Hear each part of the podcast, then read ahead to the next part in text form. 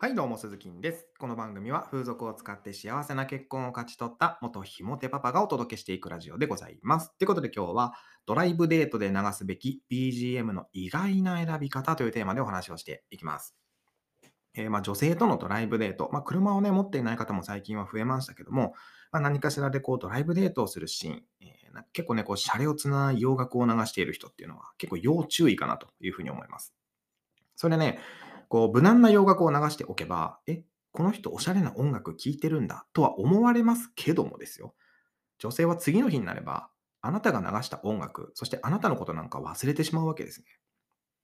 無難な選択っていうのは、無難な結果しか生まないんですよ。ひも手には、僕のようなひも手にはですよ、ひも手なやり方ってものがあるんですよね。ドライブデートでどんな音楽を流せばいいのかっていうのをこれから解説していきたいと思います。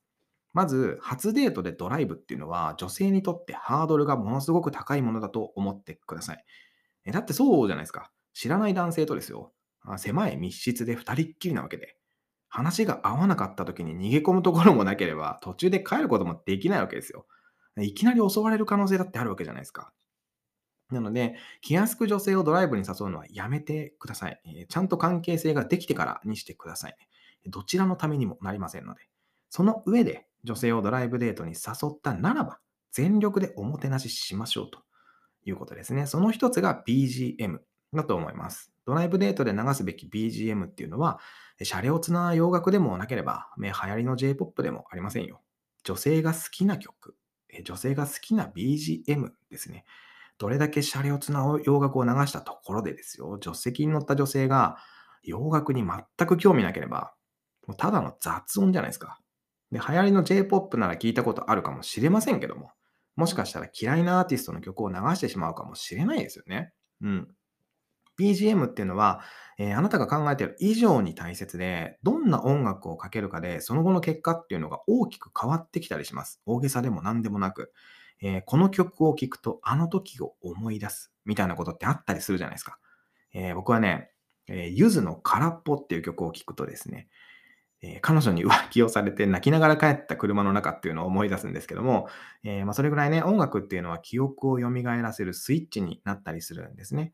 だからドライブデートでどんなの音楽を流すのかっていうのはすごく大事だと思います。うん、僕のようにこう顔がかっこよくない男っていうのは、女性に覚えてもらわないと、こう恋愛をするスタートラインにも立てないんですよ。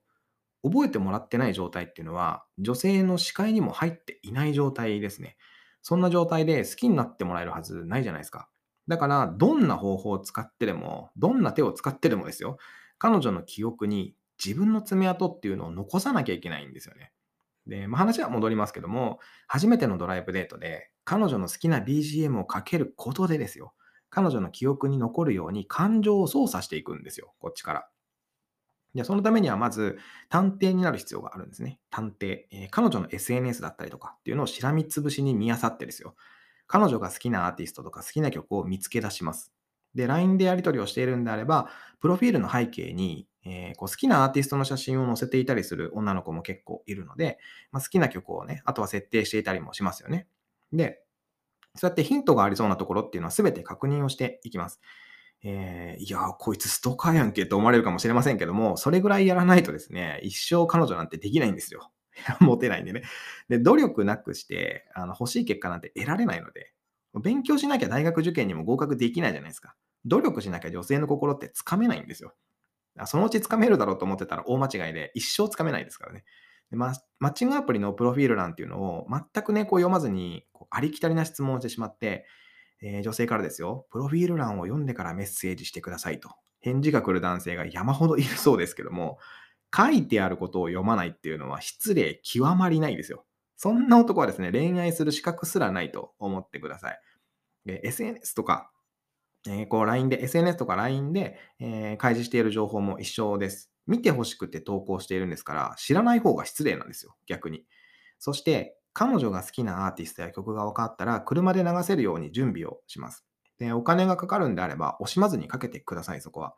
えデートの準備に時間とお金をかけられない男性っていうのは、女性に喜ばれるデートはできないと思ってもらっていいと思います。僕はですね、片道1時間半くらいかな。かかるデート場所にもですね、必ず事前に下見に行ってました。それぐらいの角度、覚悟でデートに挑まなきゃですね、女性の心っていうのはつかめないんですよ。だって、顔かっこよくないんだから。ね。